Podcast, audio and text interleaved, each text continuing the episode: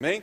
Meu amigo pastor Igor Miguel, vem cá. Hoje é a última quarta-feira e, como de costume, né, irmãos? Toda última quarta-feira temos alguém muito especial. É, e hoje temos aí o meu grande amigo Igor, que tem sido aí, né? É para mim assim, um mestre, né? E muitas vezes um ombro. Que Deus te, te dê graça hoje e, e de fato que Deus possa te usar de forma poderosa. Deus te abençoe. Obrigado.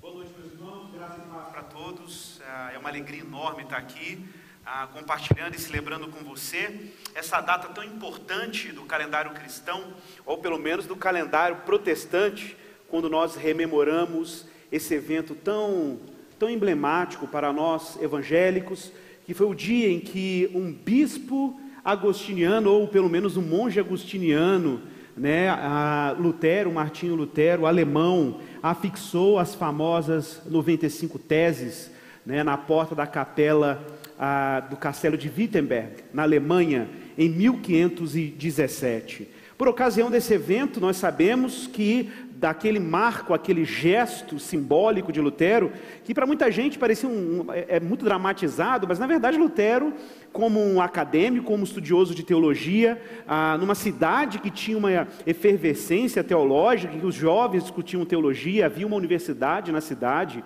onde jovens vocacionados à, à carreira sacerdotal se encontravam, então era muito comum comum você convidar a comunidade local para os debates teológicos, e a proposta dele era, era até despretensiosa, ele só queria levantar algumas questões sérias sobre pontos que não eram muito claros, sobre indulgências, sobre o papel do Papa, sobre como a salvação era operada, ah, e ele, ele mesmo não imaginava que aquilo daria repercussão que deu. Eu me lembro de um meme que eu vi há pouco tempo, né, do, do Lutero, aquela imagem clássica, Lutero com a marreta na mão, fixando os 95 te teses, né, e, e ali tinha uma frase bem, bem internetica, né, dizendo assim, agora, agora a treta foi plantada, né, e de fato o mundo nunca mais foi o mesmo depois desse evento, depois desse gesto em que Lutero se engaja ah, numa missão. A missão de tornar a mensagem do Evangelho e a mensagem de Cristo transparente, ah, uma vez que o Cristo estava oculto, estava ofuscado por uma série de aparatos, aparatos eclesiásticos, aparatos ah, do sistema católico romano por ocasião da reforma protestante. Vamos falar um pouco sobre isso. Eu queria chamar sua atenção, porque ah, a gente pode falar de muita coisa sobre reforma a partir da reforma protestante, mas falar da reforma de uma forma particular, em que a gente está preocupado com a aplicação ah, e a afirmação dos princípios da reforma para a nossa igreja hoje ah, e para a sociedade como nós a conhecemos é fundamental. Então vamos pensar um pouco nesse catolicismo aí na época de Lutero. Muita gente imagina que o catolicismo romano da época de Lutero era exatamente igual ao catolicismo que nós temos hoje. Ah, na verdade, pessoal, o catolicismo que nós temos hoje já passou por pelo menos três concílios e três ajustes muito profundos na sua forma de viver cristianismo. É claro que nós, protestantes, ainda temos algumas objeções a muitas crenças do sistema católico romano, mas na época de Lutero, de fato, a igreja tinha algumas questões que eram bem diferentes do que nós conhecemos no catolicismo romano de hoje. Então nós precisamos revisitar isso, e particularmente como a Igreja Católica Romana, na época de Lutero, entendia o modo como os homens eram salvos. Esse era um ponto sensível na caminhada de Lutero com Deus ah, e no seu empreendimento teológico e espiritual durante o século XVI. Então vamos pensar assim junto, que ah, depois do concílio de Trento, que é um concílio que os católicos organizam, principalmente depois dos questionamentos de Lutero, né, algumas questões sobre como a salvação era operada foram detalhadas pela Igreja Católica. A questão toda, meus irmãos, é que vocês sabem, a igreja nessa época lia a Bíblia em latim né, a chamada Vulgata Latina. Era um documento em língua latina, onde a Bíblia estava ali traduzida para essa língua. A Bíblia é um livro que né, originalmente foi escrito em língua hebraica, o Antigo Testamento, e grego, o Novo Testamento. E aí um homem chamado Jerônimo, ou que alguns chamam de São Jerônimo, né, traduz para a língua latina, num latim comum, por isso chamado vulgar, né, Vulgata Latina era o nome dessa Bíblia, para que as pessoas dentro do Império Romano, que depois virou o Sacro Império Romano, pudessem entender a Bíblia. Na verdade, o acesso às Escrituras não era popular, era um acesso restrito ao clero e àqueles que eram responsáveis pela teologia dentro da igreja. Então, em língua latina, os textos bíblicos que falavam da justificação, que é um tema caro para Lutero, traduzia o termo para o latim justificare. Justificare em latim tem um sentido de ficare juste, ficar justo. Então, para o católico, ser salvo era se tornar justo, mas se tornar justo num sentido ativo. Eu me torno responsável pela minha justiça. Eu que opero a minha justiça. Essa justiça não era uma justiça graciosamente imputada, depositada na vida do pecador. Não, o pecador, uma vez arrependido, uma vez que ele acessasse os sacramentos da igreja, eu vou falar disso depois, ele tinha uma atuação ativa em impor ou desenvolver a sua própria justiça. Esse era um ponto, inclusive, crucial para Lutero. Para Lutero, havia um problema na tradução do texto grego para justificação. Justificação não era um ato em que você ativamente operava a justiça. Para Lutero, assim como estava ali nos textos de Paulo e Romanos, Gálatas, Efésios, onde Paulo trata da justificação, a justificação é passiva. Deus que opera a justiça e Deus que atribui justiça ao pecador. Então, de acordo com a visão católica, ser justo ou justificado exigia um processo. Pensa nisso, um processo contínuo em que você, em uma resistência ativa ao pecado, se tornaria justo ao longo da sua vida. Bom, claro, para nós protestantes isso é um problema enorme, porque para nós protestantes existe uma distinção clara entre justificação e santificação. Essa era a grande confusão dos católicos naquela época. É que o que eles chamavam de justificação, nós protestantes chamamos de santificação, que de fato é processual que Deus, ao longo da vida cristã, vai operando em nós de forma tão graciosa e misteriosa, por obra do seu Espírito, a sua graça, que nós vamos nos tornando semelhantes a Cristo, o que nós chamamos em latim de imitatio Christi, a imitação de Cristo. Nós nos tornamos a imagem de Jesus. Deus forja na vida de cada cristão, ao longo da sua jornada, a imagem de Jesus neles. Entretanto, para católicos, essa é a diferença para nós protestantes, né, a justificação se confunde com a santificação. E para protestantes, na verdade, aquilo que impulsiona a nossa santificação é a obra da justificação. Por isso a distinção é importante e por isso que para Lutero, vocês vão ver ao longo dessa reflexão, era tão importante entender a situação, a condição dele diante de Deus agora, no tempo presente, para a partir daí encontrar os recursos para a sua transformação moral, para a sua santificação. Então pense nisso que na visão católica naquela época, Todas as vezes que um católico cometia um pecado mortal, o que era um pecado mortal? Isso é interessante. Não sei se você sabe, até hoje, para os católicos, existem sete sacramentos. Quem já foi católico lembra disso. Né? O primeiro sacramento que um católico tem acesso é o batismo quando ele é criança. É o primeiro sacramento. É a primeira infusão da graça. Ao longo do tempo, é natural que as pessoas cometam pecado. Por que você tem a primeira comunhão? Porque entre a infância que é uma idade ali da inocência, você não tem consciência do pecado, até o momento que você tem consciência, é comum que você pratique algum pecado mortal. Se você pratica algum pecado mortal, ou seja, você transgride a lei de Deus em algum nível, você precisa de um outro sacramento para continuar a sua jornada na graça.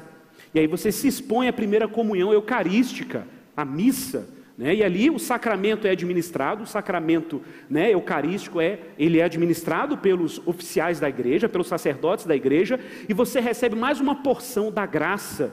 É como se você estivesse naquele momento completamente livre dos seus pecados e tivesse uma nova chance na sua jornada em direção à justificação. Vocês estão entendendo? A justificação para o católico romano, naquela época, hoje existe um debate, mas naquela época, a justificação era um estado que você só alcançaria depois da sua morte e ressurreição.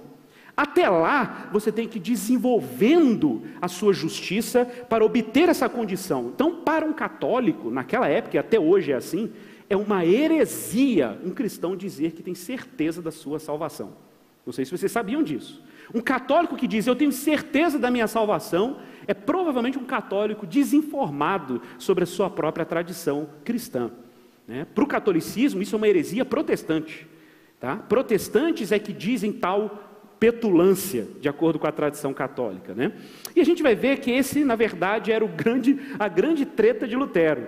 Porque para Lutero, se a gente não tem nenhum tipo de segurança a partir do que o Evangelho diz a nosso respeito, não é possível termos os recursos para uma santificação, para uma vida santa. Então, vamos acompanhando o raciocínio. Bom, depois que ah, você eventualmente pecava, alguns procedimentos ah, deveriam ser operados. Primeiro, você tinha que fazer penitência. O que é penitência? Você tinha que fazer um ato de contrição. Você tinha que confessar os seus pecados a um sacerdote, que é a confissão, se expor ao sacramento, no caso a missa, e fazer uma obra chamada obra de satisfação, era uma obra de caridade. Essa obra de caridade geralmente eram esmolas. Você dava esmolas para uma pessoa pobre, e ao fazer esse processo de confissão, se expor ao sacramento e esmolar, fazer uma caridade, você obtinha uma graça. E essa graça te dava condições de, de novo, se esforçar a partir dos recursos da sua natureza contra o pecado. Bom, não sei se você sabia, para o católico, ah, naquela época, hoje ainda isso existe, ah, havia uma noção de que a igreja é detentora das chaves de Pedro. Lembra que Pedro recebeu as chaves do reino, né? tudo que ele abrir né, vai ser aberto no céu, tudo que ele fechar vai ser fechado no céu e vice-versa. E essa autoridade da igreja, o símbolo, você pega o símbolo do Vaticano, são duas chaves assim, né? Que são as duas chaves de Pedro, né? A chave da morte e a chave do inferno. A ideia, meus irmãos, é que a igreja possui uma autoridade para ser administradora da graça de Deus. E como administradora da graça de Deus, a igreja tem o poder de liberar graça perdoadora ou reter graça. Por exemplo, quando alguém era excomungado da igreja, essa pessoa ela era privada dos recursos que a igreja tinha sob sua administração. Tá? Gente, imagine que esse é o cenário que Lutero está lidando, ok? Esse é o cenário religioso que Lutero está começando a contestar. Outra questão interessante é que dificilmente um cristão comum, um católico comum, produziria a partir da sua contrição e das suas obras graça suficiente para ser plenamente justificado em vida. O que acontecia com ele então? Ele ia para o purgatório. O purgatório era um estágio intermediário entre a eternidade e o inferno. E nesse estágio intermediário dava-se tempo para que alguém intercedesse por você, ou algum santo disponibilizasse graça, ou a igreja autorizasse graça para que você saísse no purgatório ou o seu tempo no purgatório fosse encurtado. Olha, olha que coisa complexa, né? Entender a salvação numa perspectiva católica na época de Lutero. Mas acompanhe o raciocínio. Pense na igreja como um grande banco, ok? Em que todas as graças estão ali acumuladas. Primeiro, obviamente, a graça de Jesus, que ele conquistou na cruz para perdoar os pecados, mas infelizmente, na visão católica medieval, além da graça de Cristo, outras graças precisavam ser adicionadas. Ué, mas qual graça pode ser adicionada à graça de Cristo? Boa pergunta.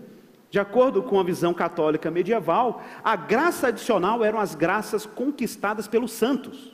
Quem são os santos? São pessoas que não apenas obtiveram justiça e a sua justificação na vida terrena, mas fizeram tantas boas obras adicionais, excedentes, que essas obras excedentes foram entesouradas, depositadas na igreja.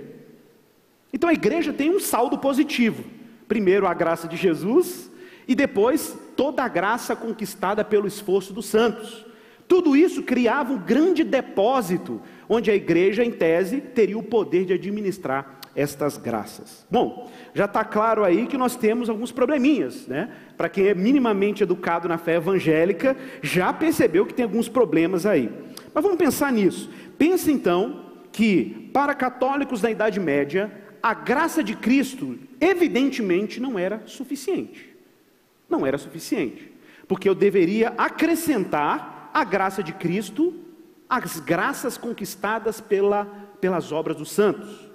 Segundo problema, além disso, cristãos, quando obtinham a graça de Cristo, deveriam cooperar com as suas obras em conjunto à graça de Cristo, para somente ao final de sua vida, ou no purgatório, obter algum tipo de certeza da sua salvação. Gente, tudo isso criava um cenário que, de acordo com Lutero, era um cenário infernal. Infernal. Lutero, para quem já viu o filme ou já leu alguma biografia dele, nessa fase em que ele está vivendo a sua vida monástica, ele vive uma vida de permanente tensão. Permanente tensão. Qual era a grande tensão de Lutero? Gente, isso é muito importante. Muita gente não consegue apreciar a profundidade do que Lutero está experimentando, porque nós não temos a grandeza da, e, a, e a, vamos dizer assim, a descrição precisa da experiência de Lutero diante da sua depravação, diante de quem Deus é. Primeira coisa que nós precisamos entender, antes de termos uma visão da salvação como Lutero teve, é entender a visão que Lutero tinha de Deus. Se você não entender como Lutero enxergava Deus, você não vai entender por que, que Lutero deu a sua vida e a sua existência, uma carreira teológica, sacrificou tudo isso por uma verdade que para ele era fundamental. Então observe, se eu tiver uma visão de Deus pequena, eu vou ter uma visão da salvação também pequena. Agora, se a gente tiver a visão que Lutero tinha de Deus, ou pelo menos como ele entendia que Deus era revelado nas Escrituras, nós começamos a ter uma percepção da obra que ele está lutando para divulgar e inter interpretar de maneira mais precisa. Então veja que interessante. Primeiro, qual era o grande problema de Lutero? Lutero tinha uma imagem de Deus enorme, grandiosa, mas era tão grande que lhe causava pavor. Talvez você me diga assim, Igor, ah, uma visão de Deus grandiosa, então vamos, vamos aliviar né, a, a, imagem de Deus, a visão de Deus, para as pessoas não se aterrorizarem diante de quem Deus é. Não, a ideia não é diminuir o tamanho de Deus, essa é a questão. Lutero não podia negar o que os textos bíblicos falavam sobre Deus. E como leitor da Escritura, Lutero foi lendo textos bíblicos, você já pode abrir sua Bíblia comigo, eu vou ler alguns versos, que causavam a ele terror sobre quem Deus era. E eu lamento muito porque às vezes nós cristãos hoje lemos esses textos e não nos aterrorizamos com a mesma proporção que Lutero diante deles. Por isso que quando nós olhamos para a salvação pela graça, para a justificação, nós achamos que isso é uma coisa trivial. Ser salvo é uma coisa trivial. Ser salvo é como se Deus estivesse distribuindo um monte de presentinho. Né? Já viu a amostra grátis de remédio? Jesus está distribuindo um monte de amostra. Ah, vou pegar uma amostra grátis ali também, uma balinha, né? igual a balinha que passou. Vou pegar uma balinha aqui para mim também. Não, gente, o negócio aqui é gigantesco. E Lutero está entendendo isso a partir de quem Deus é. Então, se você tem uma visão empobrecida de Deus, você vai ter uma visão empobrecida da salvação. Então, pense comigo. Primeiro texto que aterrorizava Lutero, Êxodo 33, 20. O que diz lá? Moisés está diante de, da glória de Deus, Deus está se manifestando em fogo, diz o livro de Hebreus que Moisés está aterrado e trêmulo, ele está apavorado diante da revelação de Deus. E aí Deus diz assim para ele, Moisés, o seguinte, verso 20, 33, 20 de Êxodo: Não me poderás ver a face, porquanto homem nenhum verá a minha face e viverá. Ora, está claro aqui que entre o desejo de Moisés de ver a face de Deus e um Deus que está poderia em tese revelar a sua face, existe uma tensão. Qual é a tensão? Se esse Deus não pode revelar quem ele é plenamente a Moisés, porque Moisés não suportaria, esse Deus é terrível. Esse Deus é terrível. Hebreus capítulo 12, verso 18, diz assim: Ora, não tendes chegado ao fogo apalpável e ardente, a escuridão e as trevas, e a tempestade, e ao clangor da trombeta, ao som de palavras tais que quantos o ouviram suplicaram que não lhes falassem mais. O autor de Hebreus está descrevendo o dia que Deus deu os dez mandamentos no Monte Sinai. Essa descrição era uma cena de terror era uma cena de espanto. Deus estava densamente presente no Sinai e aquilo produzia terror. De acordo com o livro de Êxodo, os sacerdotes acompanhavam Moisés na subida ao Sinai e, num determinado momento, eles olharam para o chão do monte, para o chão onde eles estavam andando, e o chão era um tapete de safira. Tamanha densidade da glória de Deus, Deus estava mudando a matéria. A presença dele estava mudando o cenário físico de onde eles estavam. Então eles disseram para Moisés: Moisés, nós não damos conta disso, vai você sozinho, porque nós não damos conta de continuar caminhando em direção a quem Deus é. E diz o texto em Hebreus 12, 20, que até os animais que tocavam um pé do monte eram apedrejados. E um, de acordo com Hebreus, ele descreve esse, essa cena como um espetáculo horrível, a ponto de Moisés dizer: Sinto-me aterrado e trêmulo. Vocês estão entendendo? Que tem um nível de pavor diante da santidade de Deus, que existe um nível de espanto, que existe um nível de densidade na santidade de Deus, que Deus espanta a terra, espanta o mundo, o mundo recolhe, o mundo recua diante da glória e da santidade dele. O livro de Êxodo, capítulo 15, verso 11, Moisés, depois da travessia do Mar Vermelho, que é um evento extraordinário, Moisés canta o seu cântico, o cântico de Moisés, e aí ele diz no determinado trecho, em Êxodo 15, 11: Ó oh Senhor, quem é como tu entre os deuses? Quem é como tu glorificado em santidade? Terrível, terrível em feitos gloriosos e que opera as maravilhas. Imagina agora Lutero, no seu monastério, recluso, lendo essas palavras, essas descrições de quem Deus era. Olha, como não lembrar da profecia de Isaías, capítulo 6, verso 5, quando o profeta vê a sala do trono de Deus, Deus com as suas vestes talares enchendo o templo, e aí o profeta cai como morto ao ouvir os seres viventes cantando que Deus era santo, santo, santo, e aí ele grita dizendo: Ai de mim, porque estou perdido, porque eu sou homem de impuros lábios e habito no meio de um povo de lábios impuros. É esse terror, esse terror, esse espanto diante de quem Deus é. Mas observe, não é um espanto simplesmente por causa da ira de Deus, não é isso. É um espanto porque existe um abismo entre um Deus que é santo e a sua santidade é um fogo permanente, você imagina isso? Um fogo permanente de pureza, que nada escapa ao escrutínio divino, nada escapa, os nossos piores pecados ficam completamente patentes, explícitos, desnudados diante dele. Diante de Deus não tem como ter performance, diante de Deus não tem como a gente fingir que é santo.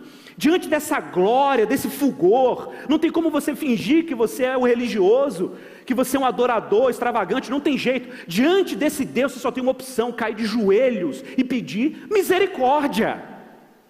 Porque a nossa vida fica transparente diante do fulgor da Sua glória.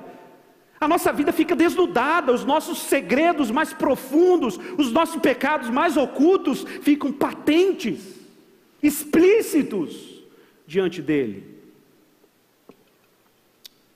1 Timóteo capítulo 6, verso 13, diz que quando Jesus subiu aos céus, aquele que possuía imortalidade, imagine isso, Jesus era o único homem ressurreto que tinha condições de penetrar nos domínios de Deus e não ser consumido pelos domínios dele. Paulo vai dizer que ele é o único que possui imortalidade que habita em luz inacessível. Luz inacessível uma luz que você não tem acesso. Um único, um único, que é como nós, que é Jesus, é o único homem que conseguiu penetrar no fogo da santidade de Deus e da sua glória e não ser consumido por ela, porque ele é imortal. Diz Paulo que homem nenhum jamais viu e nem é capaz de ver. Nem é capaz de ver. Quase como a cena do tabernáculo do Antigo Testamento, né? quando os sacerdotes penetravam no santuário, tremendo. Imagina aquele sumo sacerdote representando o povo com as vestes de santidade, escrito com a mitra santidade ao Senhor, Kodesh Ladonai, né? e ele penetrava dentro do tabernáculo, tremendo, tremendo, porque ele representava todo o povo, e se ele falhasse em algum ato de santidade, em algum gesto, em alguma oração, no modo como o animal era sacrificado, aquilo era considerado uma profanação, ele podia ser punido com o juízo divino. Aí você me diz assim, coitado do Lutero, tá, ele deve estar desesperado de fato. Ele estava desesperado de fato. Não é isso que Isaías fala? Você conhece o texto, Isaías 59, 2: Os vossos pecados e as vossas iniquidades fazem separação entre vós e o vosso Deus. Mas para mim, o texto que mais abalou Lutero, a gente vai lendo isso na biografia dele, o texto que mais abalou Lutero, que colocou ele no estado de desespero, foi Isaías capítulo 33, verso 13, até o verso 15. Esse texto para ele, ele falou assim: não, isso não dou conta. isso eu não dou conta. Eu não tenho recursos para lidar com, com esse texto. Eu não sei como lidar com esse Deus que está aqui. Não tem jeito. E o que está em Isaías capítulo 33, verso 13? O profeta, 720 anos antes de Jesus, ele traz uma revelação sobre quem Deus é.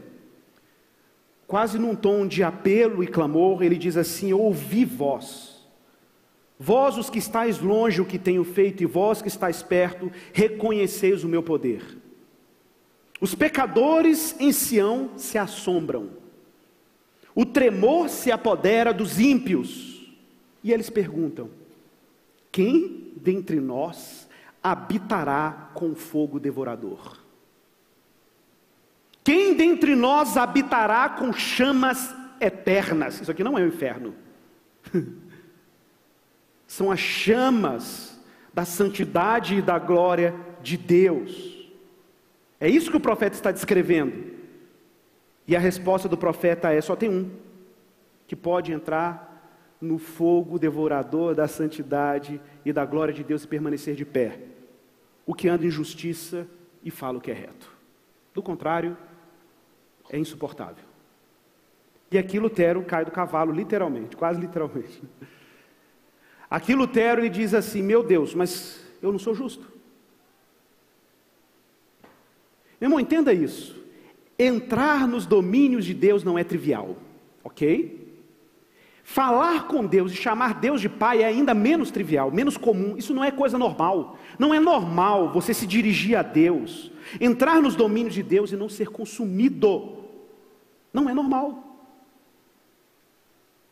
Para o seu caminho, para o seu acesso a Deus se tornar possível, isso teve um custo. Teve um custo, porque não é normal. O profeta diz: quem pode? Quem dentre nós vai habitar com o fogo devorador? Quem? Agora imagine que Deus é como um sol, ok? Quanto mais perto, mais você é consumido pelo calor. O problema é que nós temos pecados. E nos falta justiça para estarmos diante dele e não sermos consumidos pela sua glória. É como se faltasse para nós a roupa adequada, a armadura adequada para suportar a radiação da sua santidade. Quem é justo? Que possa suportar a glória de Deus. Bom, de acordo com a história de Lutero, depois que ele chegou ao desespero, e escute isso, muitos cristãos, até hoje, vivem vidas cristãs medíocres, pobres, sem significado, sem força, sem coragem, sem energia para lidar com as suas fragilidades para lidar com a sua fé empobrecida, porque lhe falta compreensão do tamanho de quem Deus é. Mas não é isso, isso não é suficiente. Não é suficiente chegar na linha do desespero. Não é suficiente chegar diante da, do, do, do, da glória de Deus e se espantar e aterrorizado como Lutero. É importante que você passe por isso. Mas você tem que dar o outro passo que Lutero também deu. Lutero abre as Escrituras em desespero, pedindo graça a Deus para iluminar ele, e lendo as Escrituras e se depara com Romanos. E ele chega no texto em que Paulo diz: O justo viverá pela fé. O justo viverá pela fé. Porque esse era o problema de Lutero: como eu posso viver? Como eu posso sobreviver ao fogo da santidade de Deus? Aí ele descobre que existe um mistério chamado fé, que não é fé na fé, é que a fé é um mecanismo, um instrumento que me conecta à obra de Cristo. E que Cristo fez alguma coisa que eu não podia fazer. Cristo entrou nos domínios da glória de Deus e não foi consumido por causa da sua própria justiça. Logo, se eu me abrigo em Cristo, eu tenho todas as condições de me chegar a Deus e falar com Deus como se não houvesse nenhum problema. Eu posso ir a Deus não pela minha própria justiça, mas eu posso ir a Deus pela justiça de Cristo. E como me ligo ao justo Cristo, eu me ligo a Ele pela fé. Eu dependo de Lutero e dos protestantes, dos protestantes do século XVI. Se a obra de Cristo não for suficiente, nada mais o é. Por isso, somente a Cristo. Ué, então como eu obtenho esse bem? O que, que eu tenho que fazer? Pela graça. E como me aproprio de Cristo? Pela fé. E como que eu sei dessas coisas? Somente a Escritura. Mas cadê a minha glória? Somente a Deus a glória. Somente a Deus a glória. Para cada conquista, para cada passo em direção a quem Deus é, para cada justiça que Deus operou em nós por Cristo, somente a Deus a glória. Essa glória Ele não divide com ninguém. Essa glória é exclusivamente de Deus. Quem te fez cristão hoje de manhã? Cristo te fez cristão. Quem vai te fazer cristão amanhã? Cristo vai te fazer cristão amanhã. E quando você entrar pelos portais da glória e o Filho de Deus estiver lá te esperando, e aí dizendo: Ei, meu filho, vem e toma por herança o reino que está preparado para você desde a fundação do mundo. Adivinhe para quem vai os aplausos? Para Deus, porque somente a Ele a glória. Pela graça sois salvos, mediante a fé. Isso não é por obras para que ninguém se glorie, para que ninguém se glorie. Isso não vem de vós, é dom de Deus. É dom de Deus. Eu vou descrever o que Lutero experimentou quando ele entendeu isso. Quando Lutero enxergou em Romanos que a graça de Deus e a fé na obra de Cristo eram os meios suficientes para que ele acessasse os domínios de Deus e pudesse desfrutar de quem Deus é, ele descreve esse momento nas seguintes palavras: Comecei a entender que a justiça de Deus significava aquela justiça pela qual o homem justo vive mediante o dom de Deus, isto é, pela fé.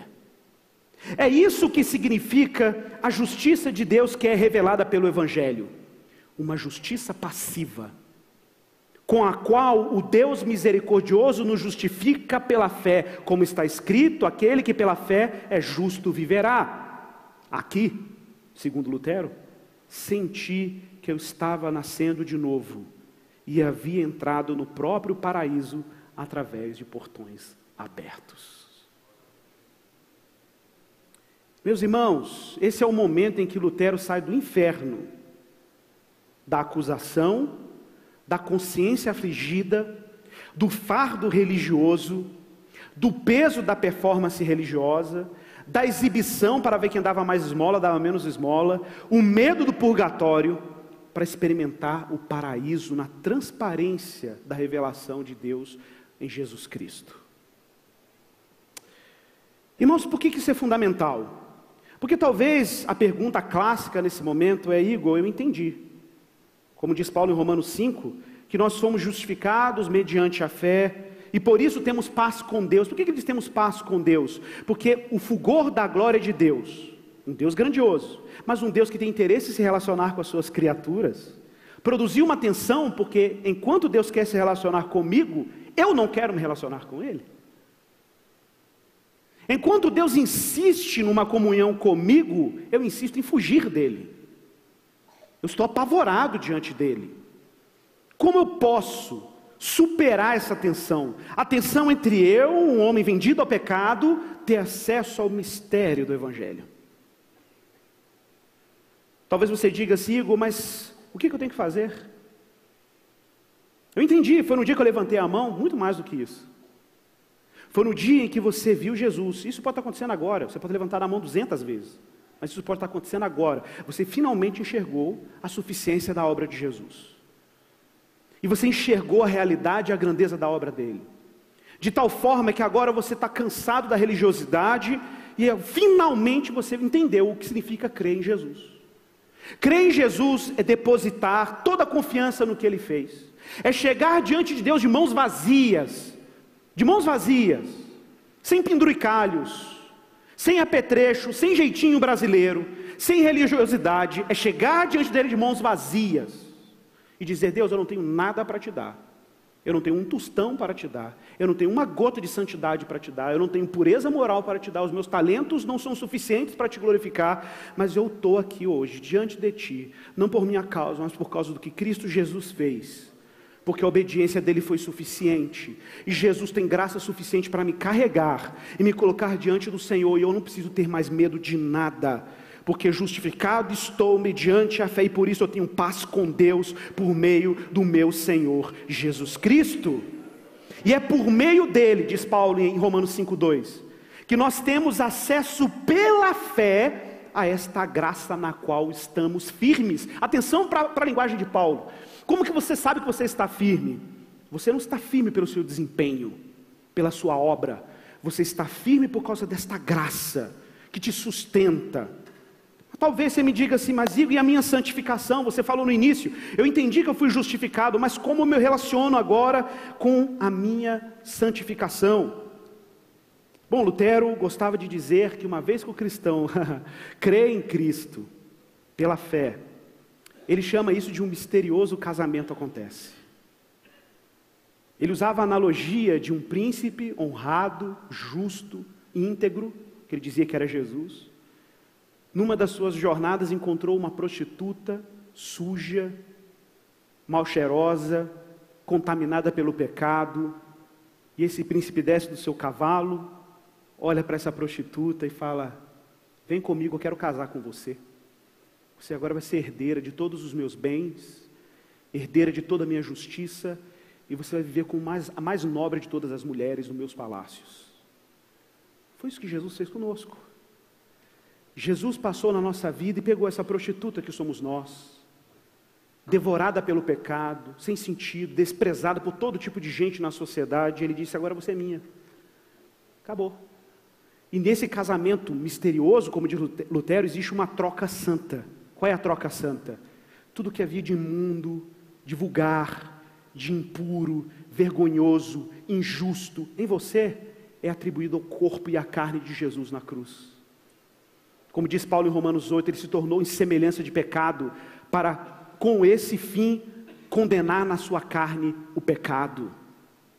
Tá bom, Igor, é uma troca santa. Eu dei para ele todas as minhas impurezas, todas as minhas vestes sujas, dei todas as minhas injustiças, e o que ele me dá em troca? Ele te dá em troca a santidade dele, a justiça dele, a pureza dele, a dignidade dele, o status dele como filho de Deus. Isso é surpreendente.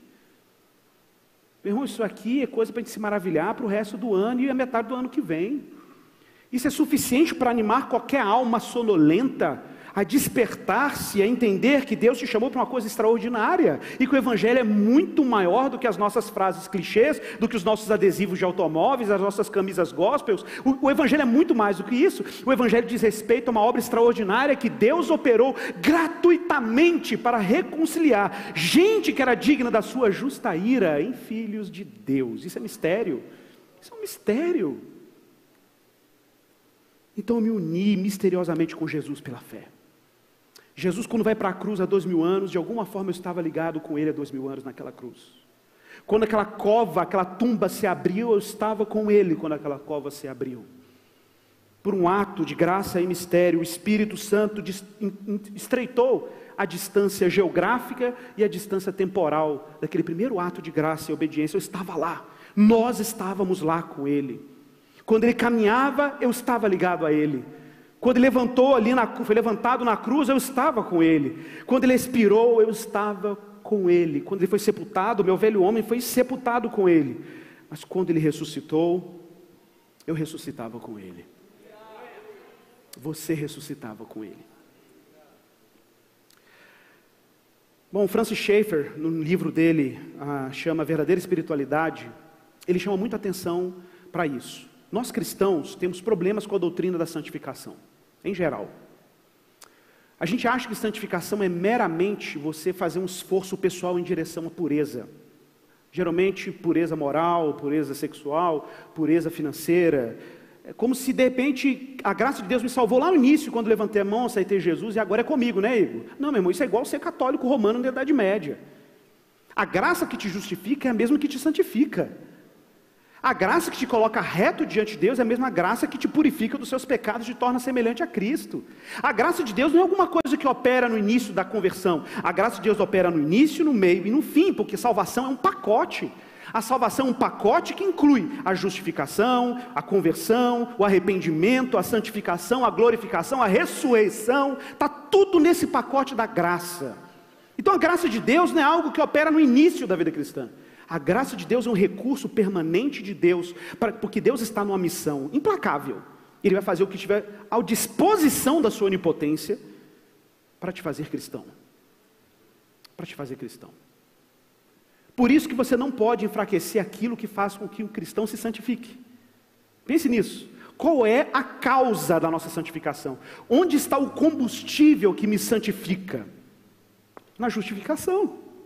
Então, se eu enfraqueço a minha percepção da justificação, eu enfraqueço aquilo que me santifica. Atenção para isso, porque muita gente quer buscar santificação abrindo mão da doutrina da justificação. Isso não é meramente uma doutrina. A doutrina é apenas um registro de algo que Deus fez em você e faz em você. Isso é prático, isso é concreto.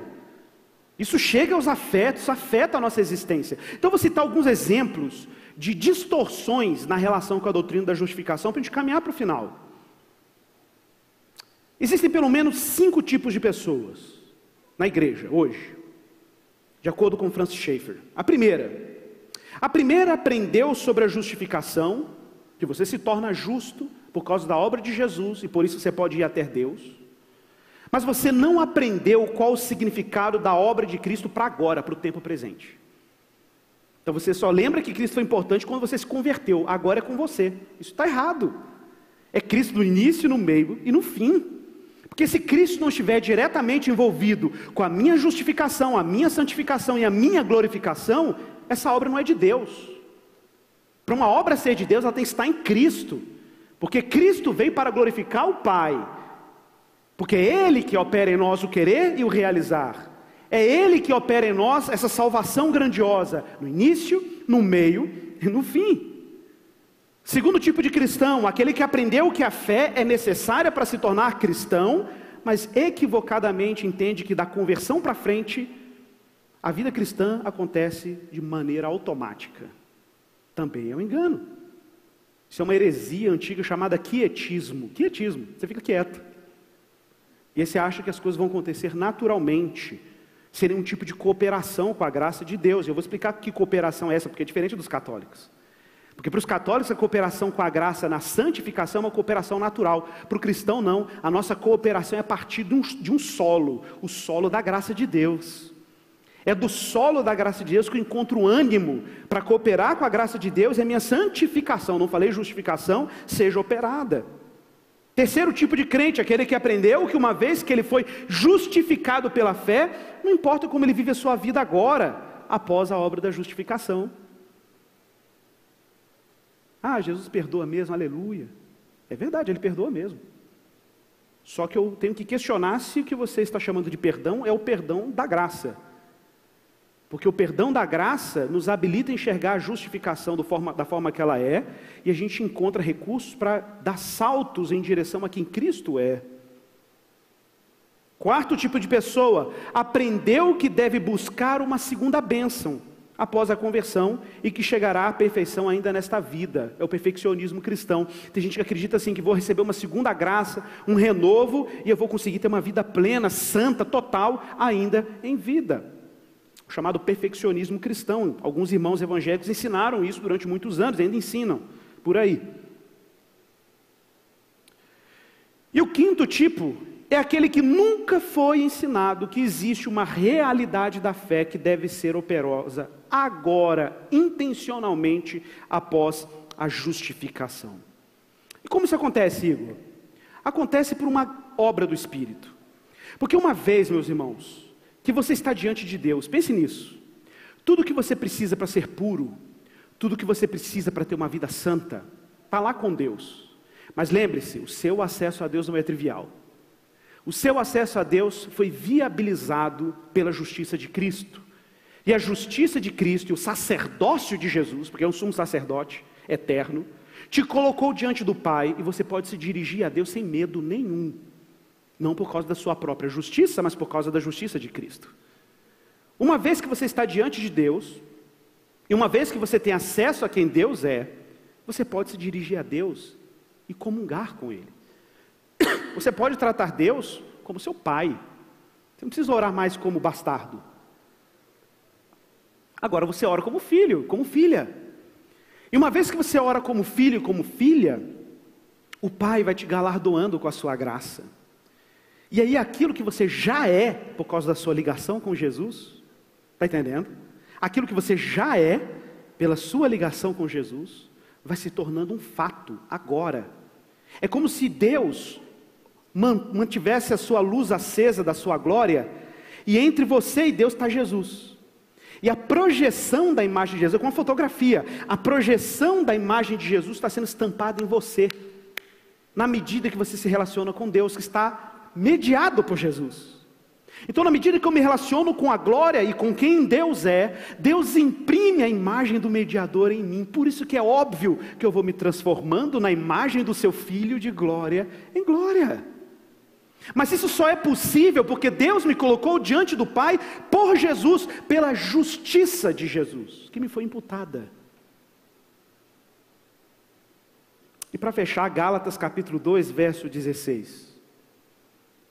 Sabendo, contudo, que o homem não é justificado por obras, e sim mediante a fé em Cristo Jesus. Por isso também temos crido em Cristo Jesus para que fôssemos justificados pela fé em Cristo e não por obras, pois por obras da lei ninguém será justificado, não é suficiente. Verso 19: Porque eu, Paulo, mediante a própria lei, o que significa isso? Paulo estava acostumado a viver num contexto religioso em que a sua aceitação e o seu acesso a Deus dependia da sua justiça própria. Nós chamamos isso de legalismo. O legalismo é uma tentativa de se tornar aceito diante de Deus pela nossa performance e obediência religiosa. E Paulo está dizendo que quanto a esse projeto religioso ele morreu. Ele desistiu, como Lutero. E olha, eu não dou conta, eu desisto de ficar tentar, tentar te impressionar com a minha santidade. Paulo é claro, morri para a lei. Por quê? Porque se você não morrer para a sua religiosidade, você não consegue viver para Deus. E Paulo é claro: estou crucificado com Cristo. Tem que morrer nele. Tem que estar crucificado com ele. Tem que estar colado nele, tem que, ser, tem que morrer com ele, tem que desistir do desempenho, da imagem, da aprovação alheia nele, tem que morrer nele, tem que ser crucificado nele. E aí Paulo é categórico no verso 20. Paulo está dizendo: eu desisti. Eu desisti de tentar desenhar a minha história, desisti de determinar a minha biografia, eu desisti de dar sentido para mim mesmo, eu desisti de impressionar as pessoas, eu cansei dessa religiosidade, eu cansei de ser o salvador dos outros, cansei de impressionar as pessoas, eu cansei dessa religiosidade. Paulo está dizendo: eu morri, morri, estou crucificado com Cristo. Logo, logo, já não sou eu quem vive. Acabou a minha biografia. Minha biografia acabou já não sou eu mais que vivo.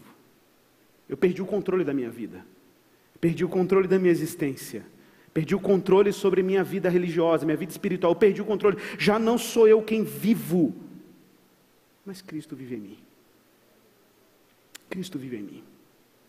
E aí, Igor, uma vez que Cristo vive em mim, uma vez que eu estou unido com Cristo, eu estou ligado a Ele, Ele vive e eu coexisto com Cristo agora, porque minha vida velha morreu, porque o velho homem foi crucificado com Cristo, meu velho projeto morreu com Ele. Como que eu vivo agora? Paulo responde: uma vez que Cristo vive nele, como ele diz, vive em mim, esse viver que agora, nesse tempo, eu tenho na carne, como que eu vivo ele? Do mesmo jeito de como você entrou nessa história. Você vive pela fé no Filho de Deus que me amou e a si mesmo se entregou por mim. É nessa mesma fé, nesse mesmo fascínio, nessa mesma apreciação, nessa mesma confiança de que aquilo que Cristo fez é muito melhor do que aquilo que eu posso fazer para Ele.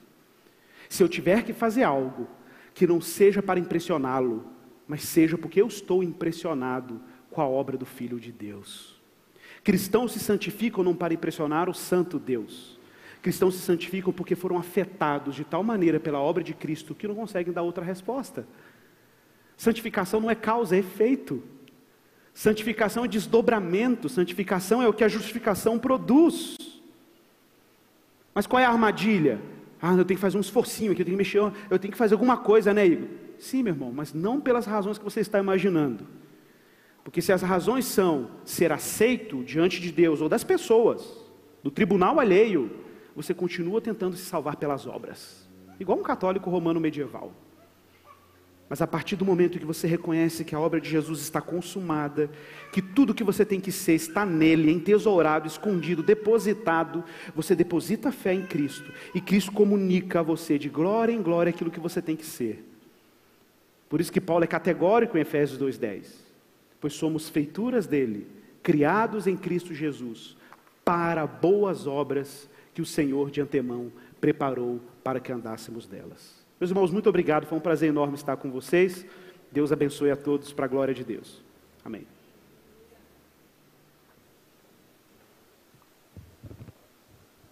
Graças a Deus, fique de pé no seu lugar.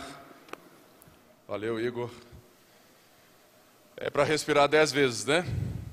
Eu fico impressionado como que tem gente que não tem paciência para isso. É porque não tem paciência para perder a sua vida para Jesus.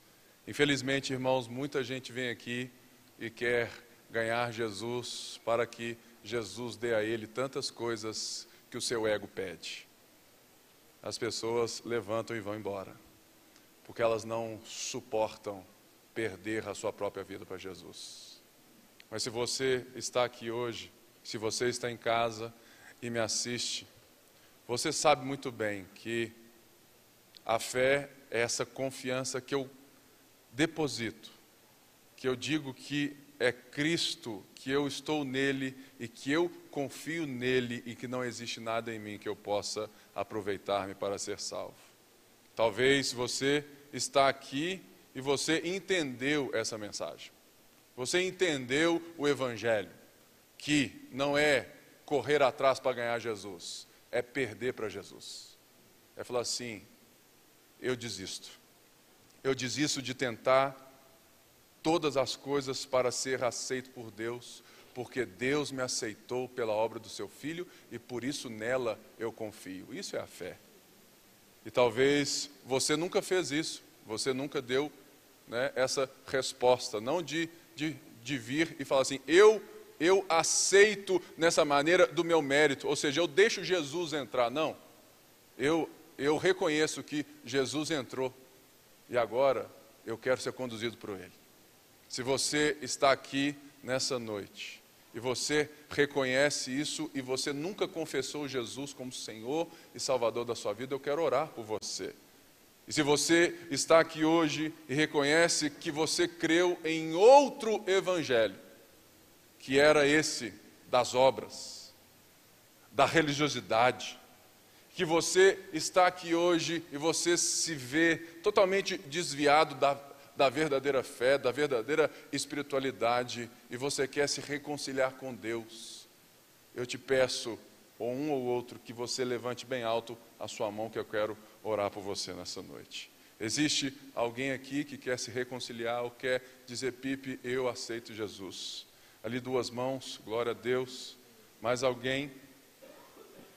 Glória a Deus, mais uma mão aqui. Então, todas as mãos eu quero orar bem perto. Então, vem aqui na frente que eu vou orar por você, bem rapidamente.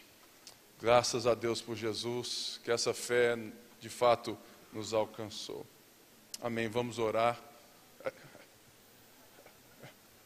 Aí pode ficar aqui embaixo. Graças a Deus. Mais um irmão aqui também. Deus é bom. Vocês hoje entendem isso, que olha, eu perdi, já não sou mais eu quem vivo. Eu quero abençoar vocês, que é um início dessa jornada. E hoje nós vamos abraçar vocês, vamos juntos iniciar essa estrada para que Cristo seja de fato Senhor e Salvador da vida de vocês. Senhor, eu quero abençoar essas pessoas que vieram à frente como uma demonstração de que elas perderam para Jesus, que elas querem ser tomadas totalmente pelo Senhor, que elas reconhecem que elas são carentes da Sua graça, incapazes. Por isso, agora, elas colocam a fé no Senhor. Por isso, nós te pedimos, Pai, que o Senhor tome cada uma delas nessa hora e que o Senhor nos ajude a abraçá-las, a discipulá-las, a levá-las a um relacionamento com o Senhor público e crescente. Por isso nós te pedimos, Senhor, as guarde nesse momento e que não existe nada nessa terra que possa separá-las do teu amor. Em nome de Jesus, nós as abençoamos e quem crê diga amém, Amém e amém. Deus te abençoe, Deus te abençoe, Deus te abençoe, Deus te abençoe. Irmãos, aplauda a Jesus, porque somente a Ele a glória. Somente a Ele a glória. Somente a Jesus a glória. Na próxima quarta-feira, nós vamos dar sequência ao nosso estudo de João, em João 15. Então, assista aí o que vem e Deus te abençoe. Vai na graça, vai na paz. Você em casa, Deus te abençoe. Te espero na próxima quarta em João 15. Assista o vídeo. Eu sou a videira verdadeira. Quem está em mim recebe a vida que provém da videira. Vocês são os ramos que fazem parte de mim. Estando em mim, eu cuido e podo para que deem fruto. Nenhum ramo pode dar fruto de si mesmo. Permaneçam em mim.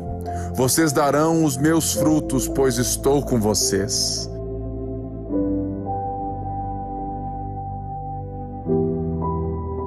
Vocês não me escolheram, mas eu os escolhi para irem e darem fruto. Fruto que permaneça, a fim de que o Pai conceda a vocês o que pedirem em meu nome.